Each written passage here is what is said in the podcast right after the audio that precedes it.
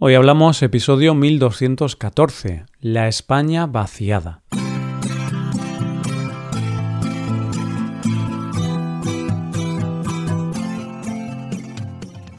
Bienvenido a Hoy Hablamos, el podcast para aprender español cada día.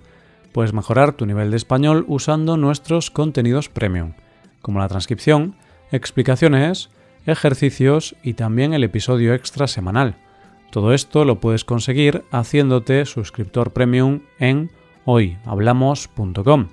Hola, oyente, ¿qué tal? ¿Cómo estás? Hay veces que los problemas no se ven a simple vista y hay que profundizar para dar con ellos. Es como cuando tienes que raspar la pintura para encontrar el problema de óxido. Pues eso es lo que vamos a hacer hoy en este episodio. Raspar un poco, en España, para ser conscientes de uno de sus grandes problemas. Hoy hablamos de la España vaciada.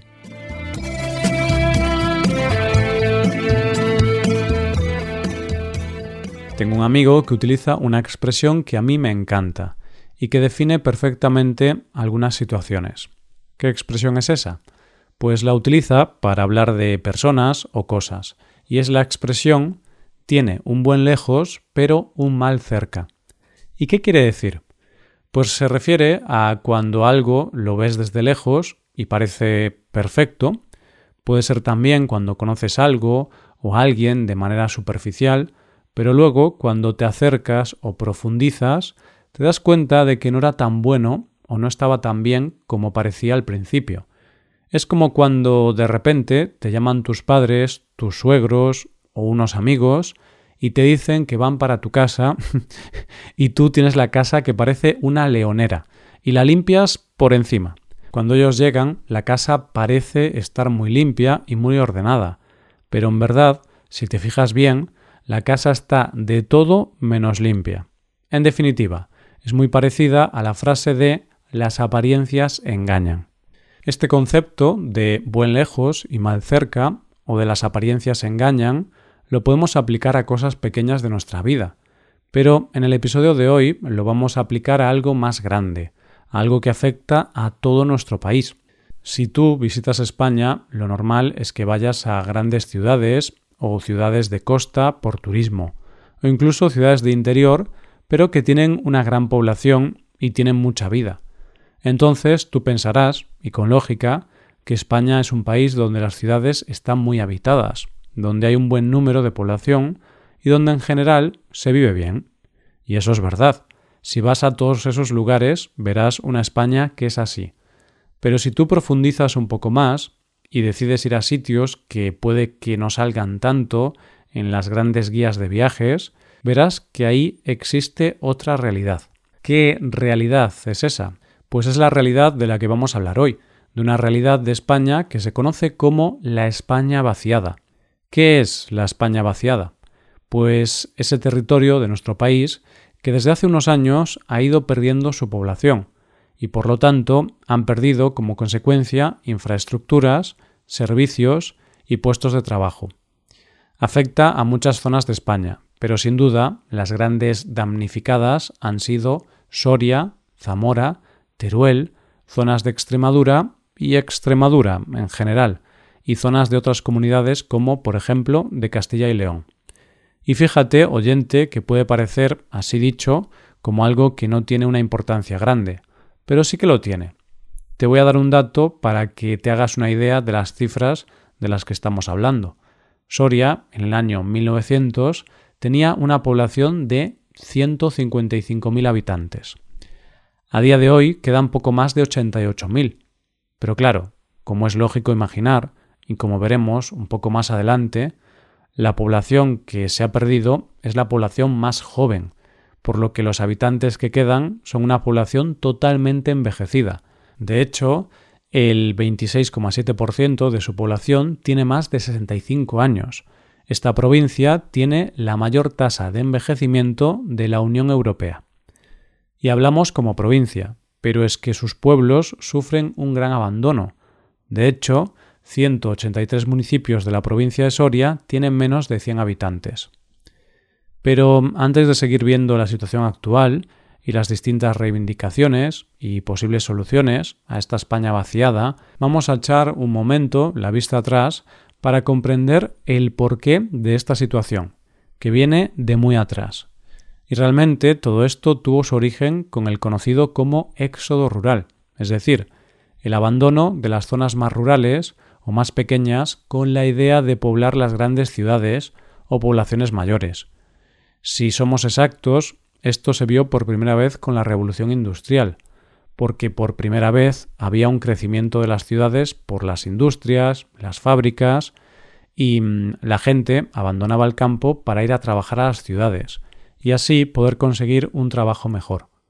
Pero tras ese primer momento, el gran auge del éxodo rural de nuestro país tiene lugar en la segunda mitad del siglo XX. Y es que en España, después de la Guerra Civil y en plena época franquista, hay unas políticas que hacen que la gente que vive en el campo no pueda autoabastecerse. Hay que recordar que los campos están en manos de grandes terratenientes. ¿Y qué provoca? Provoca que ante la imposibilidad de subsistir y en una época de hambre, la gente se vaya masivamente de los pueblos para conseguir trabajos en las grandes ciudades. Buscan una nueva forma de vida que les permita sobrevivir. Y al final esto hace que las ciudades se masifiquen se llenen de gente, y las zonas más alejadas de esas grandes urbes se quedan vacías. Pero es que esto no es simplemente que haya una despoblación, es que esto es, como se suele decir, la pescadilla que se muerde la cola. ¿Por qué?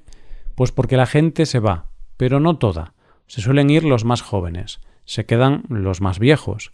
Esto hace que la economía del pueblo caiga porque no hay población trabajadora, pero es que además esto hace que no tengan servicios médicos porque hay muy poca gente, que no haya colegios, que no haya infraestructuras. Cada vez hay más motivos para abandonar ese lugar e ir a una ciudad con más servicios y oportunidades. Finalmente, la población que se queda se queda aislada. Y es que el aislamiento es un problema grave que sufre la España vaciada. Algunos lugares de Extremadura o Galicia, por poner algunos ejemplos, sufren una falta de infraestructuras preocupantes a la hora de comunicarse con grandes ciudades o incluso con la capital de España, que es como el centro de todas las comunicaciones. Es decir, si a tu ciudad no llega ni un triste tren, ¿cómo no vas a quedarte aislado? Y si te quedas aislado, lo más normal es que para poder ganarte la vida y medrar, vayas a otros núcleos de población donde la comunicación sea más fácil. El caso es que en realidad la mayoría de los españoles, salvo los que viven en esta España vaciada, vivíamos un poco de espaldas a esta situación, hasta que alguien alza la voz. Y en este caso, quien alzó la voz fue una plataforma llamada Teruel Existe, que es un movimiento ciudadano que nació en el año 1999.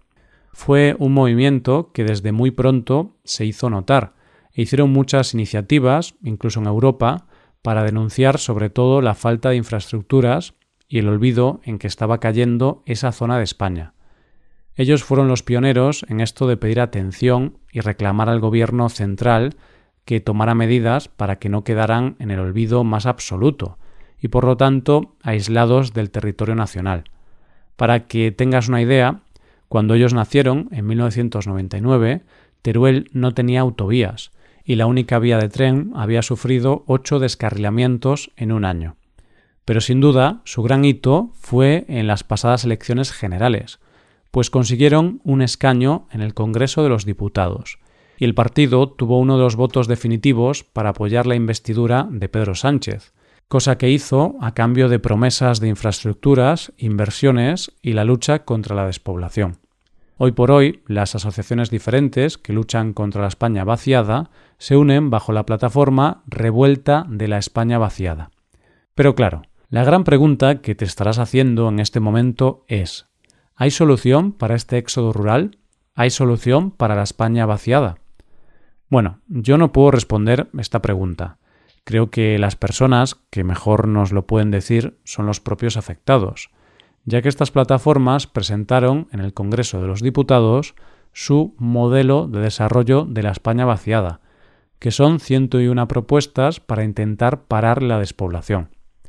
Aquí hay varias reivindicaciones que afectan a varias áreas o sectores, como pueden ser infraestructuras, servicios sanitarios modernos, algo tan básico como una buena conexión a Internet o beneficios fiscales, descentralizaciones y planes para actuar con las energías renovables. Una de las cosas que piden es un pacto de Estado, mediante el cual se destine un 1% del PIB a estas políticas que buscan equilibrar unas zonas con otras. ¿Y cuánto es el 1% del PIB? Pues serían unos 11.000 millones de euros al año.